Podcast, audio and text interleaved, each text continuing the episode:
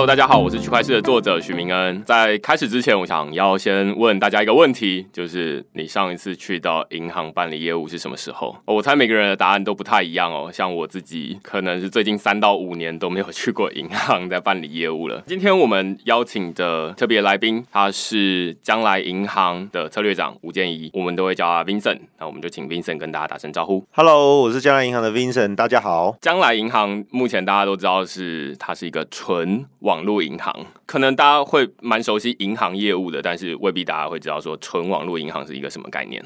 是，其实纯网络银行，简单用显而易见的方式讲，就是现有的银行如果把实体分行，也就是大家会登门拜访的那些分行，把它拿掉的话，其实就是一个纯网络银行的一个概念。所以其实就是银行，然后只有。网络版本没有实体，对，所以我们基本上整个的渠道会变成是下面这个样子，也就是说有手机 APP，有 Web，就是网络的，一般我们来讲说是网页。另外，我们当然还有客服中心。那我们因为某一些特殊的状况，我们也有可能会用到实体客服中心，所以大概基本上就这四个渠道为主。因为我自己实在是想不出来到底什么情况要去到银行临柜办理业务哦，因为我像是申请信用卡或者是申请。金融卡等等的，就都是用银行的 App。他要我上传脸，我就上传脸；要我上传身份证，就上传身份证。看起来好像没有一个实体的业务，所以我对这个东西比较不了解，不知道传统的银行到底有哪些东西是非得要临柜办理的。应该是这样讲，的确有很多业务现在还是受限于。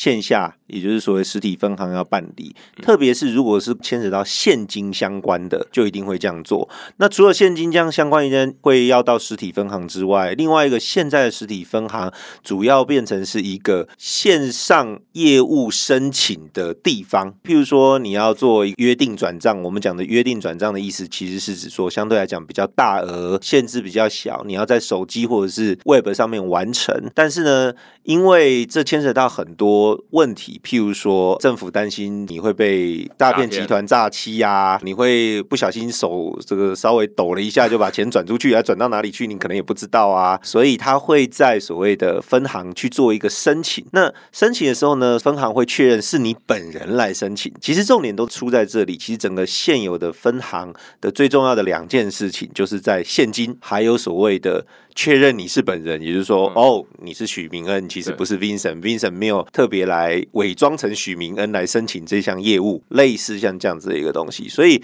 的确有一些是在线下做的金融活动，但是相对来讲，一般人来说，这个所需要的这个金融服务其实已经算是少的了。在线下的部分，大部分我相信，因为银行自己本身网点的限制，通常的状况就是你上班，银行也开始上班；你下班的时候，银行也早就下班了。对，啊所以网点上的时间限制造就了大部分的金融服务都开始往虚拟的方向走，也就是往 App、往 Web 的方向走。所以线下的网点的确现在有需要它的地方，但是未来我相信它会慢慢慢慢的去做一些改变跟调整。你前面一开始就有先提到，就是说现在实体的这个线下的分行啦，是为了申办线上的业务，就是开通可能哦线上的约定转账等等的，是作为当面的确认啊等等的，对。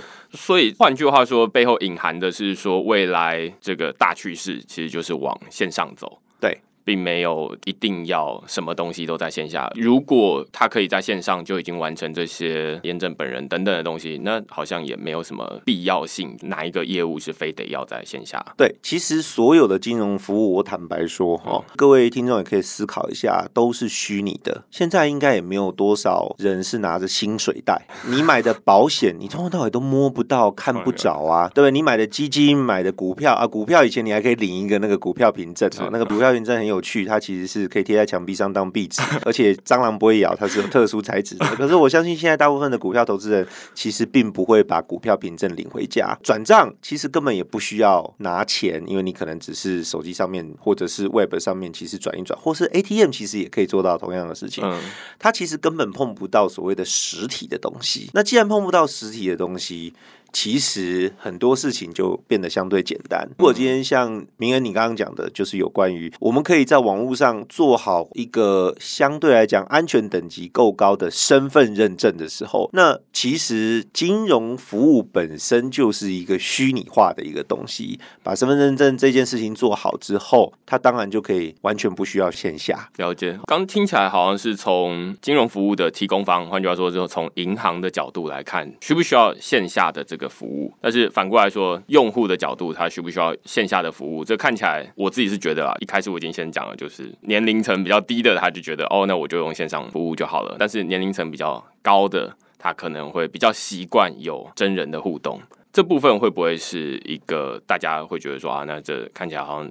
全部都要用手机啊，我就不会用手机操作啊，就觉得好像很难这样子。这的确是一个挑战，因为人的习惯相对来讲是比较难改变的一件事情。譬如说，我常举一个例子，就是说很久很久以前，甚至在一般手机出来之前，有个东西在台湾叫 BB Call，英文叫做 Pager。如果知道这个东西的读者，代表你的年纪可能跟我一样大。这个其实全世界。你看，二零零七年出了第一支 iPhone 智慧型手机上场，但是全世界最后一个 BB 扣的服务结束，其实就是今年二零一九年。所以一个人的行为要做一个改变，其实相对来讲是比较困难的，尤其是金融服务，因为金融服务牵扯到是比较敏感的东西，是钱。就像如果现在，我相信大部分的听众，您已经不会再用地图集了。因为你手机打开就有一个 Google Map 在上面直接做使用，Google Map 跟地图集比起来，Google Map 更人性，因为它会告诉你路怎么走。实体的纸本的地图是没有办法告诉你路怎么走的。但是人的行为要改变，的确都要花时间。那这个其实并没有一个非常棒的方法来解决这件事情。通常就是用一些诱因，还有大家的一个驱动性。譬如说，假设我今天用一个比较好的优惠来让一般的用户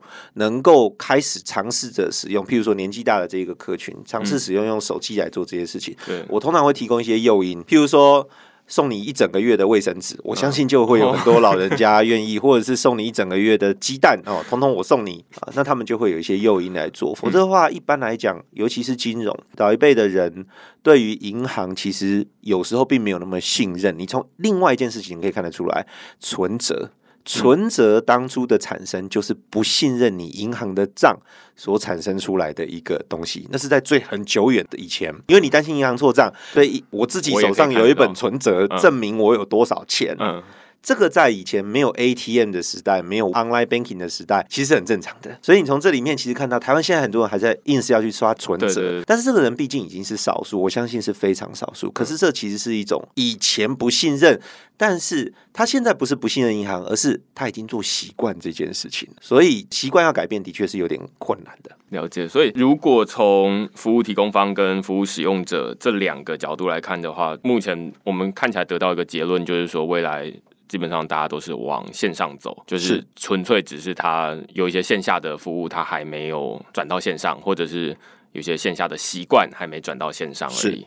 这就开启另外一个有趣的话题，就是说，现在区块链多数都是在线上，我觉得它跟纯网银很像啊，就是纯粹的数位服务。我觉得很好奇，就是说，那在纯网银跟区块链之间会不会有什么样的交集？其实，在纯网银跟区块链的交集部分，我们的目的会朝一个 MVP，也就是最小可行的产品开始做起。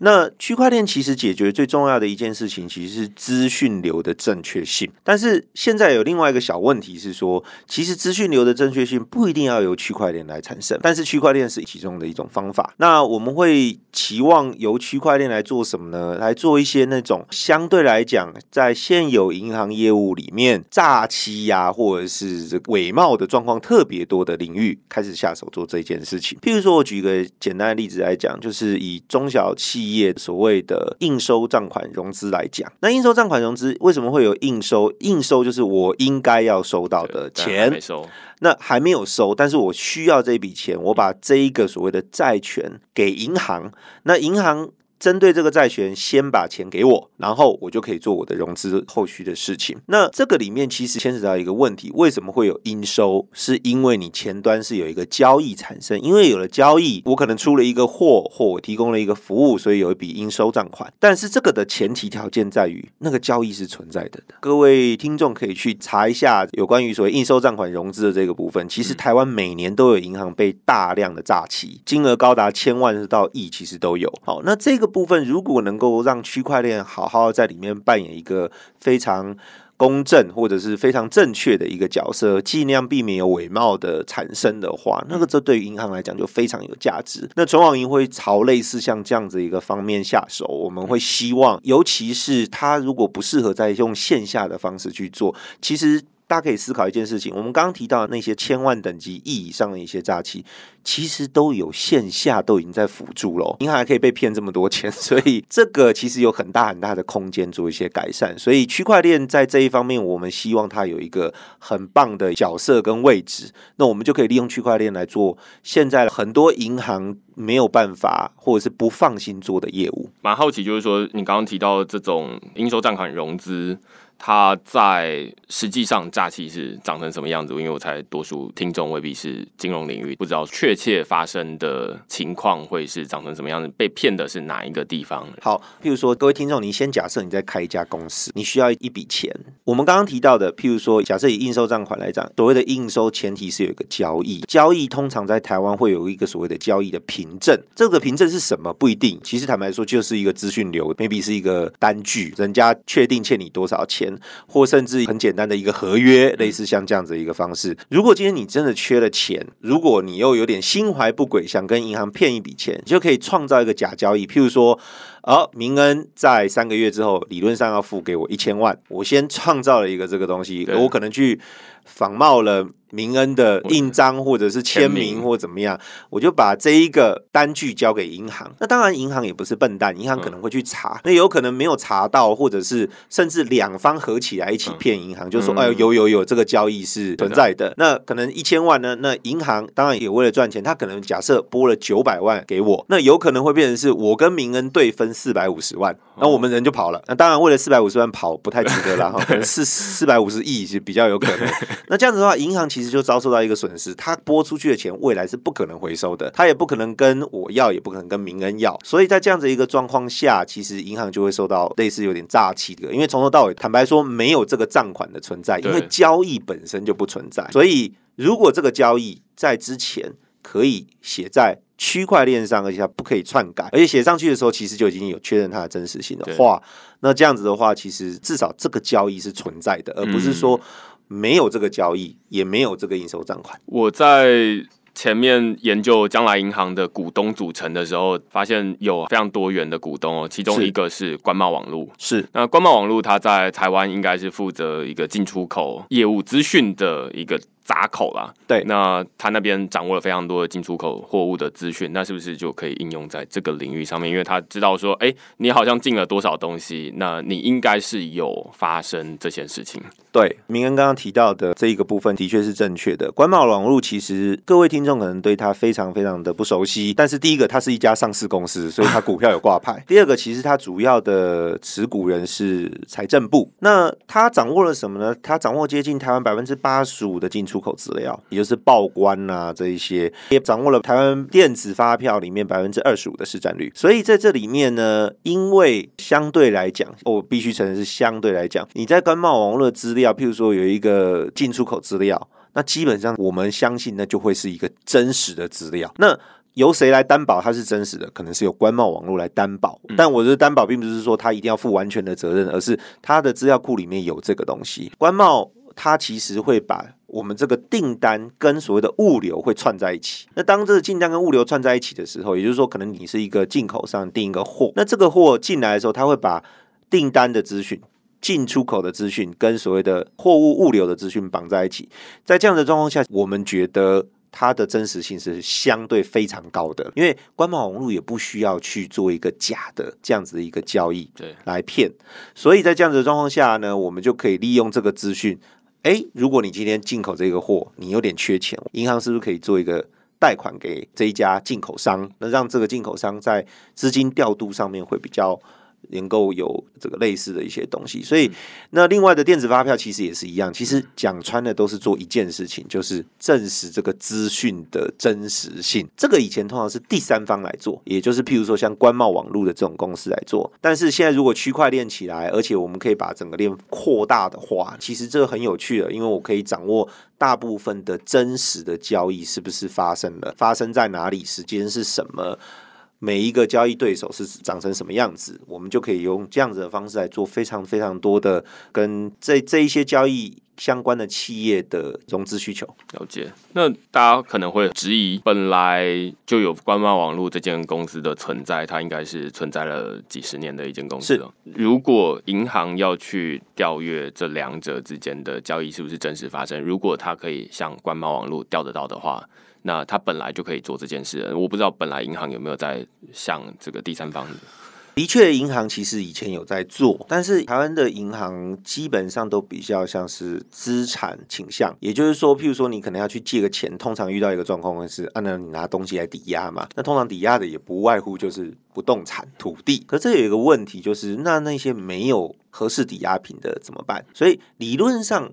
他可以用所谓的，譬如说，假设啊，有一个国外的订单要我出货，类似像这样子。可是银行其实并不确定有这样子的一个东西发生，而且他也很担心，就是没错，国外有订单呐，但问题是你的钱什么时候会给你？那所以在这里面，像官贸，它其实就提供像这样子一个角色，来提供一些讯息。银行的确有跟他调过资料，但是还是毕竟是少数，中间还是有很多很奇特的风险会存在。所以就我所知，其实这样子的一个。资讯的，你说分享也好，或购买也好，其实它的频率并不高。了解，所以如果我们在往上一个层次，就是说，在两边的融资需要透过应收账款融资双方，以及银行还有官贸网络，银行跟官贸网络彼此之间，他们是一个什么样的关系？然后银行在这里面扮演什么样的角色？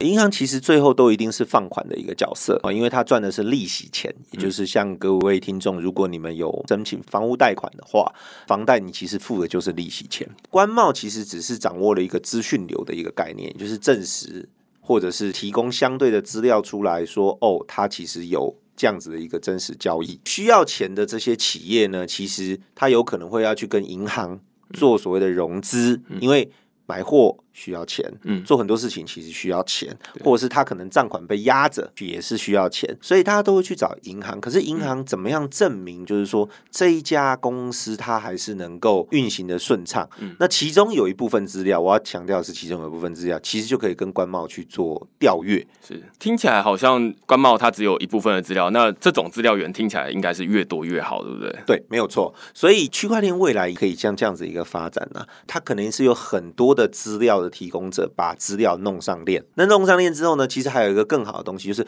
我不用 A 跟公司调一个，也不要去跟 B 公司调。如果他今天是一个一整条链的一个做法的时候，我就直接在链上面把这件事情处理掉了。当然，我也得承认这是一个很理想化的做法，但是理想化跟理想化，如果觉得这件事情是对的，我们希望都要往朝这个方向去做。我之前其实有篇文章讨论存网银跟区块链之间的关系哦，在写的时候，那时候发现将来银行有非常多的股东，其中一个呃很大的股东是中华电信。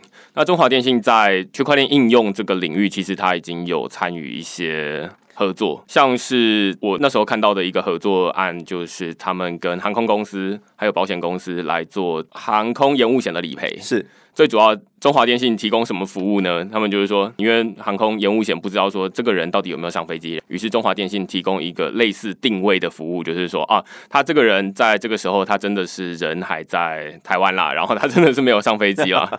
这其实是其中一个资料，当然要提供更多的资料，例如说航空公司要说啊，那这个人真的是没有上飞机，用。各种不同的资讯来确保这个人他确实有发生了这件事情。这个资讯当然是越多越好。如果传统的话，你可以想象说，一个申请人如果我要向保险公司申请航空延误险的话，我就要拿一张纸，然后去请中华电信盖章，说，哎，如果你有我的 GPS 资料的话，请盖章说我真的是在台湾，然后再拿去给航空公司说，哎，我真的是没有搭飞机。如果更可怜一点的话，你可能就是去你那一天经过的所有的便利商店，跟他说你真的是有看过我，这些资料全部汇集起来之后，告诉保险公司说，哎，我确实有发生这件事情，然后请你理赔给我。因为纸本就会有效率的问题，那也有伪造的问题。对，那所以现在大家就会把这个纸本放上区块链，用区块链来作为纸本来流通。就是说，因为这些资料本来就是数位的，是那没有必要再把数位转成纸本来方便协作。区块链它提供一个比较方便的协作的场域。所以我那时候在看，就是将来银行它背后有非常多的这个股东，我看到有很多的新闻会说。哎，他们的股东这么复杂，看起来很难一起协作。我自己反而看到是另外一面，就是哇，它的资讯来源非常多，包含瓦斯或者是星光保全，它有经营非常多日常生活的服务等等的。我觉得我自己是看到的是这个优势。嗯，应该是这样讲，就是说，当然所有东西都是有好有坏。坦白说，对我们江南银行来讲，我们一定是看往比较正向的方向去看。就像明恩刚刚提到的，就是有关于。譬如说，以中华电信像这样子一个做法，那其实也不止哈。五 G 其实在明后年其实一定会上，五 G 其实会改变整个通讯的一些逻辑跟通讯的一些方式。那包含了五 G 加上物联网，这个其实对将来银行的发展都有一些很特别的一些意义在。当然，这里面另外一个牵扯到的问题就是说，我们都把资料的流动想的太美好。通常以台湾的这个个人资料保护法，其实也是要让客户来做一些授权，才有办法做一些事情。所以在这些客户授权上面，其实我们得做到合法合规，才有可能做得到。像明恩刚刚提到的，就是有关于这个资讯，所有东西都可以流通，然后整个世界非常美好的一个状态。所以我觉得不管如何，对我们来讲，股东很多元，的确已经是事实。我们其实思考的事情是怎么样创造价值。让股东还有股东的客户，或者是我们将来银行的客户，能够享受到跟其他银行提供不一样的一个服务，还有它所衍生出来的一个价值。所以这个部分，可能各位听众会听到一些风风雨雨啦，我觉得这也是难免的。但是我们相信，我们会朝这样子的方向走，会提供更好、更优质的一个服务。听起来就是说，因为这前提是说，我们所有的银行服务都会线上化。是，那线上化之后会有很多的资讯，换句话说，它其实也是在线上。那我们变成说没有太多的实体的需求。你刚刚有提到，就是说现在可能会有台湾各自法保护的问题。我觉得这听起来都蛮像是现在区块链遇到的问题，就是说都有一个同样的情况是技术可行，对，但是法规上不可行，就是法规上有待修改。那这之间，现在除了各自法，它最主要对于这种资讯流通的绑定会是在哪里？其实各自法最重要的一个立法的一个来源，就我所知，是因为诈骗集团的问题，诈骗集团太盛行了。所以当今天有一些人并没有这么在意的把客户的资料到处乱撒这样子一个状况的话，所以才会有各自法跑出来。我这边举个例子，各位听众可能在百货公司，他会跟你讲说：“哎，留一些什么资料啊，我之后会通知。”你啊，那可是我不是说百货公司都做这件事，我只是举例。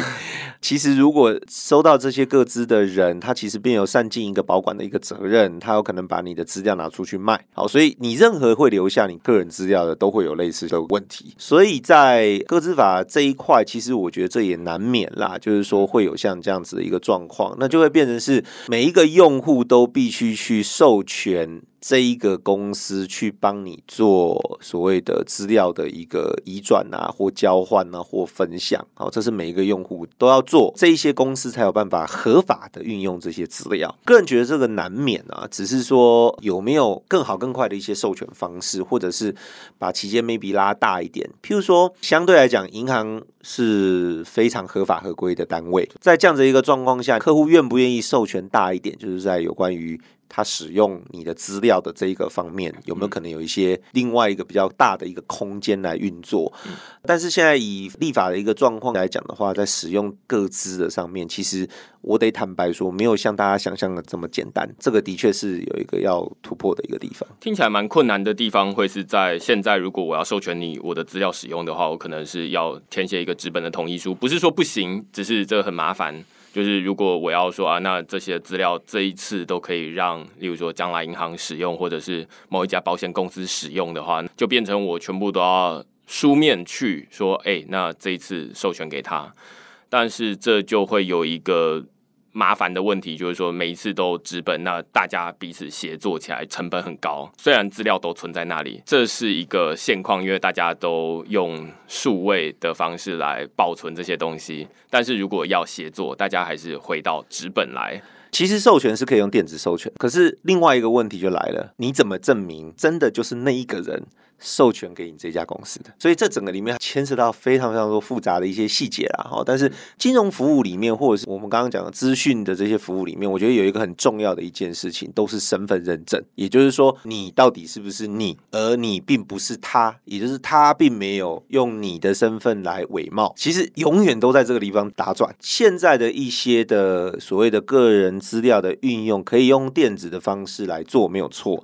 可是，一样的。像譬如说，假设以将来银行来讲，我要能够举证，就是明恩授权我用明恩在我这边的资料，或明恩在其他地方的资料，而不是譬如说哦，Vincent 伪冒明恩来做这件事情，那我就要做类似的举证。那我其实对这个东西并没有太悲观，主要的原因在于说，其实把整个流程先做好就好了。其实我觉得走到未来，data 会是一个很重要，也就是所谓的个人资讯是一个很重要的东西。那甚至。我有看到其他的报章媒体在报道，就是说有没有可能未来是谁要跟我拿资料，那个单位要要付我一笔钱？那这个不可能用纸本，坦白说，而且纸本并不是万能的。我要先跟各位报告，纸本的签名可以伪冒啊，所以一样。不管用什么方式，我们都在一直在尝试的解决一个问题，就是身份认证的问题。这个问题可以解决很多事情，是会很好办。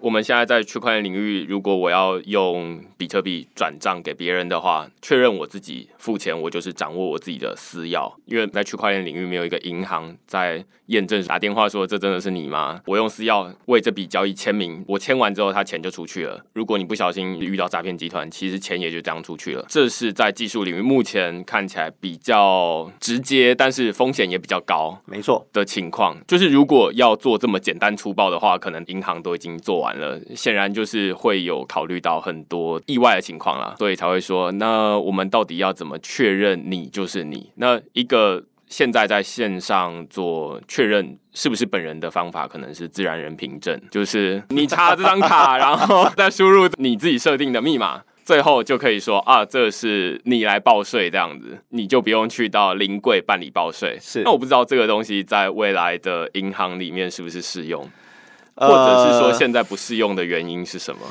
自然人凭证呢，它的确是一个有人用的东西哈。其实去观察一下去年的报税，你会发现到用健保卡的人比自然人凭证还多。你看自然人凭证推了那么久，结果。健保卡可以让你开始报税之后，你就开始不用自然人凭证。当然，政府其实很努力的在开始往所谓的虚拟的方式在走。我们听过很多，譬如说 EID，譬如说 Mobile ID，很多很多这一次像这样子一个东西。为什么会要做这样子？其实是因为自然人凭证没有摆脱实体的问题，因为它还是一个实体的实体的卡片，还是一个晶片，还是你必须要有一个读卡机。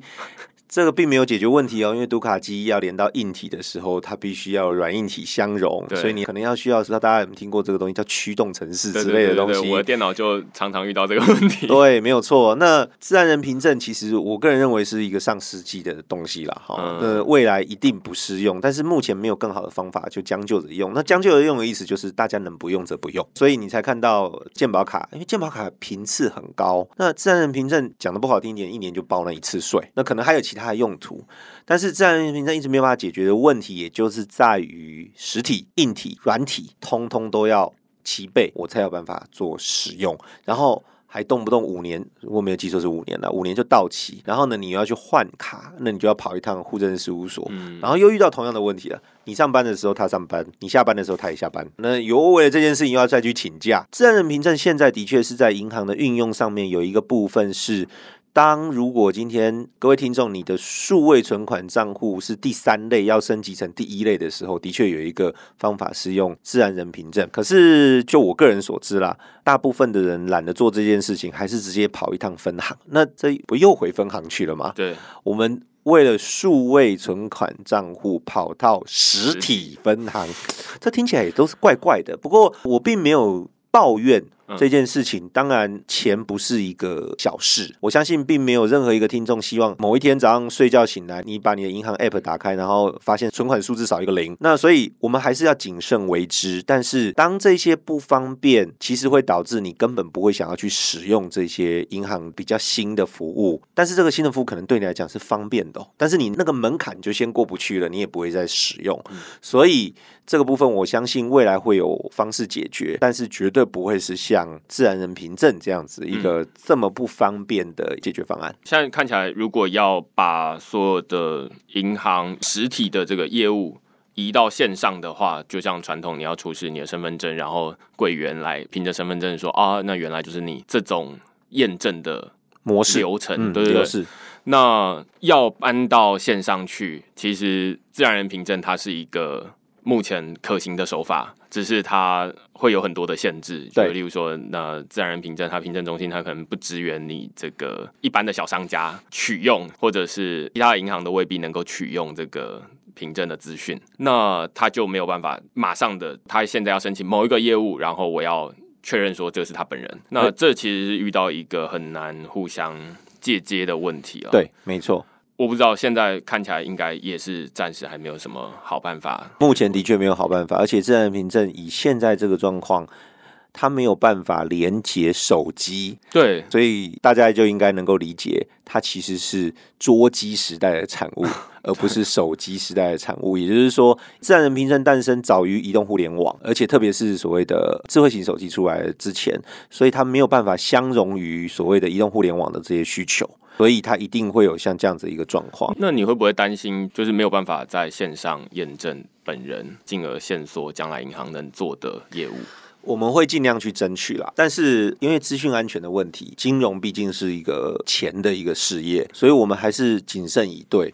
那我们也乐观其成，政府在这一方面来做很多很多的事情，譬如说像如果没有记错，之前有一个好像东欧国家发了类似区块链的身份证对啊，还是什么样子的东西这一些 solution，我觉得都是大家可以尽量去尝试的地方。但是我提出另外一个概念，其实是这样子哦。我觉得大家，或者是说政府单位，或者是所有的金融机构，或者任何需要做身份认证的单位，其实我觉得反而去思考一件事情，不是相信单一证件。以前签名以书面为之，其实还是有伪冒啊，还是有伪冒签名嘛。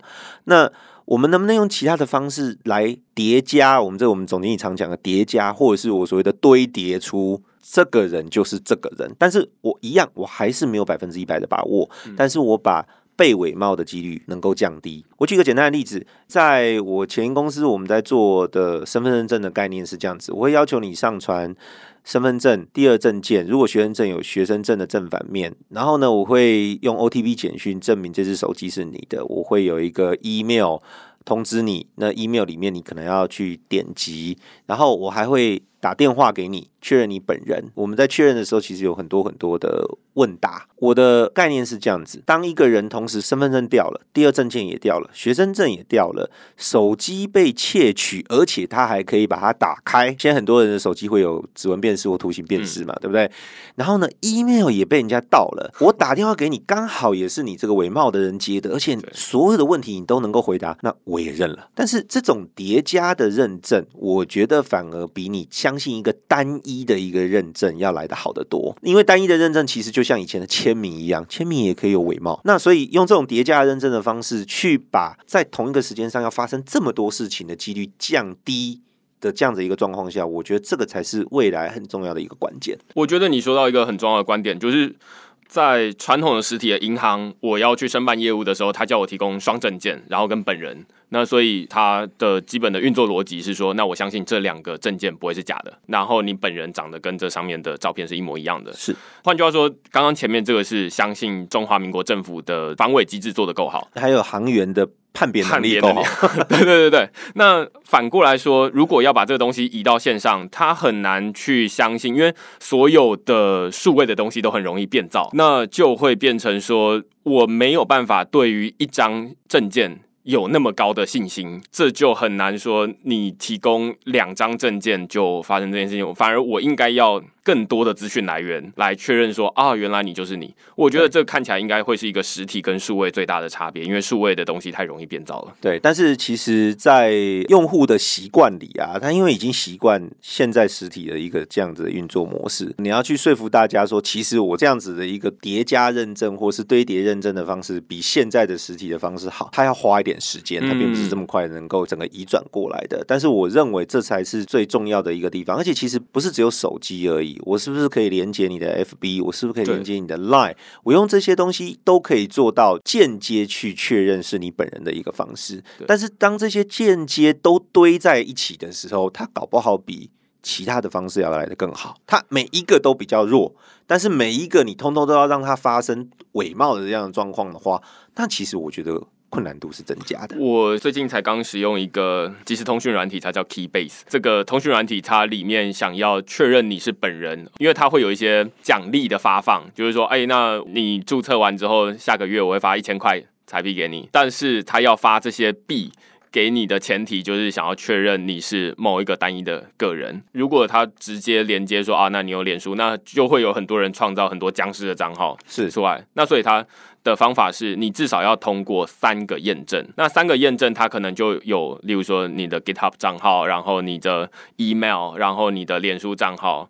或者是通过你的手机等等的装置来验证，你至少要通过三个，你才有具备资格。甚至他还会去验证说，你要在几年几月几号之前就已经注册好了，而不能是才刚创造出来的新东西，或者是抓手机的 location，对对对，或者是 IP，很多很多的方法去验证。对，那他就能够透过很多不同的资讯来确认说啊，那你应该是同一个人。而且这些资讯连接过之后，他可能就没有办法再连接其他的人，这样子透过这样子来发一千块，那他确保说他的一千块不会一直发给同一个人，这样子。我那时候使用的时候，我会觉得哇，这真的是一个很去中心化的时代，就是他没有相信一个很有权威的单位，他不会叫你提供一个护照、身份证出来，就是说那这就是你，而是说请你连接很多不同的东西，那这些。网站他还要确认你说，哎，你真的是这个脸书的人吗？他要你发一个贴文上去，然后他自己主动去验证你这个贴文是不是符合他当初要求你发的东西。所以，他其实有很多新的方法来验证你是本人。我觉得这听起来好像。是将来银行可能未来会发生的事情，就是一开始进来就是说，哎，如果你要开通到第二阶段的话，那你至少要绑定几个不同的账号，然后让我们来确认说你是本人。所以这对我们来讲是一个挑战啦，也就是说，大家能不能接受像这样子的一个方式？因为对我们来讲，其实很多步骤是在为了确认是你本人这件事情。那当然，我们也遇到一些很有特色的地方啊，我应该是这么说。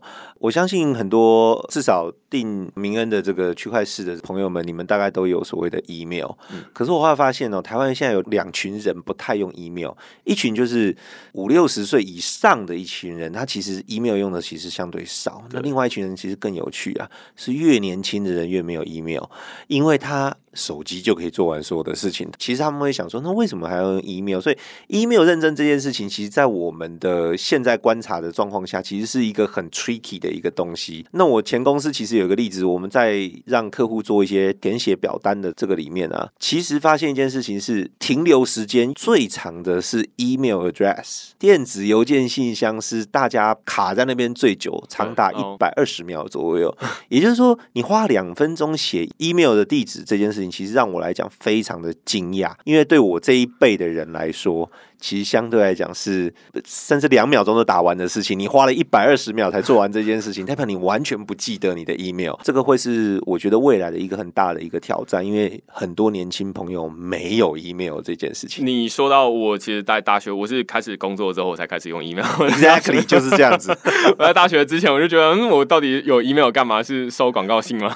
对，而且你在大学的时候呢，学校给你的 email 你也不开。对我也不开。对对对，没错没错。我们前半段其实讨论到目前为止都是。是在讨论，就是银行在数位世界里面如何防弊。但是另外一部分，大家会好奇的是说，数位如何新立？我最近看到一些报道，就是说，其实将来银行的股东也有全联点数的问题。我之前邀请几点数的创办人他来分享说，哎，他们的服务是怎么透过区块链，然后来让不同的点数互相交换。在新闻上面看到也有类似的概念，我不知道。这个是怎么运作的？呃，这个是很多创业团队的一个梦想。其实很早以前，其实就有公司做过，但是都失败。其实应该是这样想，就是说点数它真正的。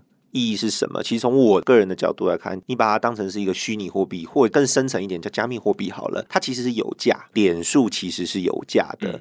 那问题是点数流通的这件事情变成一个最大的一个麻烦。我相信各位听众会有一些状况是，你在很多地方其实留了点数没办法用，也就是说你可能也够不到它最低的兑换门槛。可是它提在那一边，其实又好像有这么一回事。那我们会期望做到一件事情，就是说能不能有一个点数。的整个的一个平台来做一些刚刚像您提到的有关于交换这件事情，但坦白说，我遇到最大问题是，大部分现在的点数系统没办法做到及时交割的问题。也就是说，如果我没有办法做到及时交割，会有什么状况呢？A 先生在某个地方把一千个点数用掉之后。他可能五分钟之内跑到另外一个地方，他又把同样一个点数把它用掉，因为你 database 并没有做及时的更新。这个我反而是觉得是最大最大技术上的一个难点。如果这个难点可以克服，再加上商店对于正点的本身的概念，如果做一些修改的话。那我觉得点数市场其实是非常非常大的。我其实甚至觉得，那为什么不做一个点数买卖的平台？因为对你来讲不值钱的东西，对别人来讲不一定不值钱。我举个简单例子，Seven Eleven 有那种送贴纸，对不对？对不急的人来讲，那跟垃圾没什么两样。我就是。可是你会发现一件事情哦，如果当你不急的时候，可能后面那个人会问你说：“哎，先生，你那四点可不可以给我？”对，哎，这就是重点。那。为什么不能可以用一个买卖机制来做这件事情？同样是一块钱，其实对 A 跟对 B 的概念其实不一样的，点数也是一样。可能很多人他拿了五家公司的点，可是他只想去一家公司买那一家公司的东西，不一定是他最喜欢那家公司，而是那家公司刚好有他的需要的服务。嗯，那有没有办法他能够做这样子一个交换？当然挑战很大，但是我们将来银行会朝这个方向去做一些发展，尽量往。让客户能够有自主权，再加上客户有最大满意度的这样子一个方向去走，这是我们的目标。听到几点？一点是最明显的情境，就是我之前集了八十点，然后当集到七十九点，然后八十点可以换一个一万元的锅子的时候，那那一点对我来说价值就很大。Exactly，对，其实就是这样子。如果他又是在全年快要关门，然后隔天就要过期的情况之下，那那一点后面有人，我可能愿意出一千块跟他买这样。对，如果这个能够彼此互相交换的话，就会有一个很大的让点数流通的市场。那上次他有提到，就是说目前点数发出去大概只有三成的点数是实际上有被使用的，那七成都是浪费掉的。对，没错。这其实也是一个数据给大家参考。另外一点，你刚刚提到就是说点数没有办法交易及清算的问题，这其实在区块链领域感觉很常见。那你刚刚就直接说了，点数它其实很像是这个虚拟货币的概念。没错。你刚刚有提到就是说，哎，它既然有交易的需求。那也有这种交易及清算的需求，是正好现在也有一些基础设施，就是交易所。那他们未来顶多只是哦，那我多上一个随便乱说的全联币好了，它就可以有一个买卖的市场。是那当你现在缺一块，我们。买比特币不会有这种需求，就是哎，我正好缺零点一颗，那么奇怪，这到底是什么情况？但是如果你是几点的话，你就有这种需求，就是说啊，那我要上去买一点，然后来凑成八十点，然后去兑换一个锅子。我觉得这听起来比较大的问题，应该是企业之间到底愿不愿意这么做了。另外一个问题就是说，银行在里面扮演什么样的角色？银行因为如果今天这些钱都可以换成法币的时候，其实它就是另外一个银行可以扮演的一个角色。嗯，那另外一件事情是。是银行在金流的上面其实可以来做一个辅助，好，譬如说，其实很多点数的时候。假设我们举跟我们同时间拿到执照的 Line Bank 来讲好了，当你在用 Line Pay 消费的时候，其实你就会收集到 Line Point。对，那在这样子的状况下，其实我今天有一些机制让点数能够快速的累积。其实 Line Pay 在就在做这件事情，对，它不断的用 Line Pay 的方式去产生点，然后因为你有点，你要继续用 Pay，造成一个正向的一个这样子一个循环。其实银行在里面可以做的事情非常非常的多，尤其是譬如说客户的忠诚度啊，哦，或者是说让银行的合作伙伴能能够有更大的效益，最后也是可以用其他方式回馈到银行，所以银行在这里面的角色包含了金流，包含了清算，其实都可以来做。那我其实是有一个想法，就是说，如果今天是有一个数据银行的时候，我说数据银行是。专门帮人家保存数据的这样子一个概念的时候，我们常常之前听到说，其实很多人的个人的资料其实可以上链，可是上链怎么保存，谁来管理，这其实都是一些问题。对，其实我个人认为银行很适合做这件事情，因为毕竟它的安规比较高，客户对于银行的信任度相对比较强。在这样子一个状况下，他如果可以做，那就非常非常有意思。同样的意思就是。当这些都是 data，请问什么东西不是 data？贷款资讯是 data，点数也是一个 data。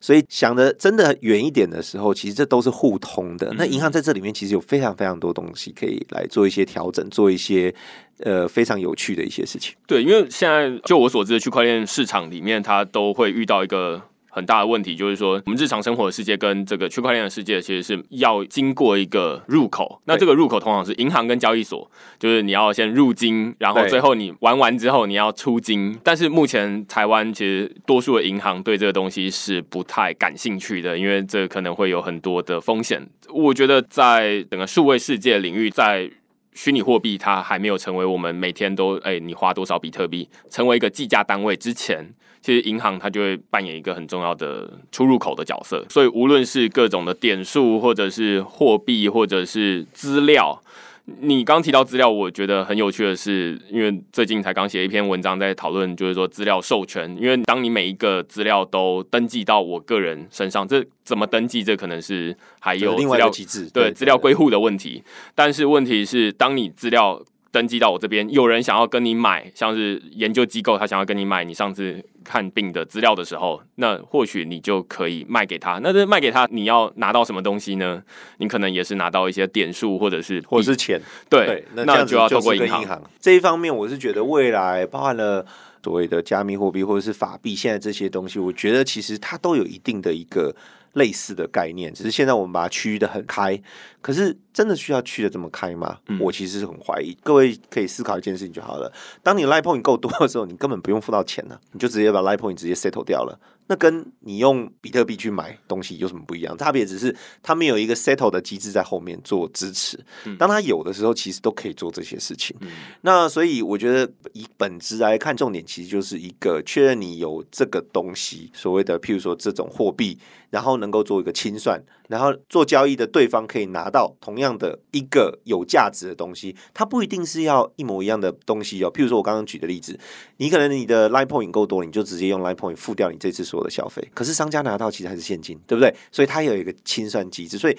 当价值跟价值之间这边的互换，其实是非常非常有趣的。当你今天觉得说，哎，这个加密货币怎么样怎么样怎么样？可是你想想看啊，Litecoin 也不是加密货币啊，你也不是用的爽爽的。对，差别只是很多基础建设，它没有把它建起来。对，当这些东西建起来，或者是它的共融性够大的时候，我个人的猜想，那是一个非常非常不一样的世界，不会是像现在金融业运行的这样子一个模式。那当然，它可能还有一段时间要走，但是。我觉得它不是像现在这样子。我自己能够提供的部分是在区块链领域，大家在做的事情是说，刚刚提到这些点数，其实目前多数都是累积在，例如说 Line 的资料库里面，全联的点数就累积在全联的资料库里面。那彼此的资料库其实不互通，这其实跟一开始我们在举航空延误险的例子其实是一样的，就是说，如果哪一天真的有人在交换这些点数的话，他还是要纸本的，或者是总之是用实体的方式来互相。买卖这些东西，那如果它能够全部数位化，让这些资料库能够彼此交换，那彼此之间首先要有一个防伪的机制。那防伪机制目前看起来是区块链来做这件事情，没错。所以接下来就是有一些交换的市集，我知道有一些人他们已经开始做资料交换市集了。那资料交换市集。因为如果你在实体的市集里面买东西的话，你可能就会买到真的假的，不知道。但是在数位世界里面，同样也有真假的问题，所以上面要有防伪机制。如果你都是真的，那你就是出金。我我觉得现在的日常生活中累积的这些点数，可能都只能用来折抵消费啦。那但是我觉得现在有越来越多，例如说资料或者是我的消费的。这种我不知道记录或者是活动使用记录，我们日常生活中大概有一半的时间花在网络上面，产生出来的资料，它产生出来的价值，它可能未来会成为一笔不像是现在这样哦，好像就是一百块，然后让你折十块，而反而是哎，除了一百块折掉之外，它可能你还会想要把它领出来，它就变成是你另外一个新的收入这样子。对，所以这里面其实我个人认为市场是非常大的，那只是说怎么样让。大家每一个里面的 partner，譬如说以我们来讲，各个发点数的公司，能够做一个先把一个最简单的资料交换，如果先能够做起来，对，能够再做一个相对来讲不是那么完美，但是可以做交割清算的一个系统。如果是把这些东西做起来，很多事情就很有趣了，后面发展就是一个很具有潜力的一个领域。但是难也难在前面这一端哈，因为很多其实发田它是为了所谓的忠诚度计划，对，那忠诚度计划意思是。你要回购啊！一旦要扯到回购的时候，点数流出去，发点的公司可能就不是那么的开心，所以这里面有很多很多复杂因素，对，要处理啦。我昨天还看到一个新创，不太适合讲哪一家了哈，就是现在有一个机制来处理这个点数的这件事情。那我们嘉银行未来也希望能够跟他们合作，来解决点数这个部分的应用。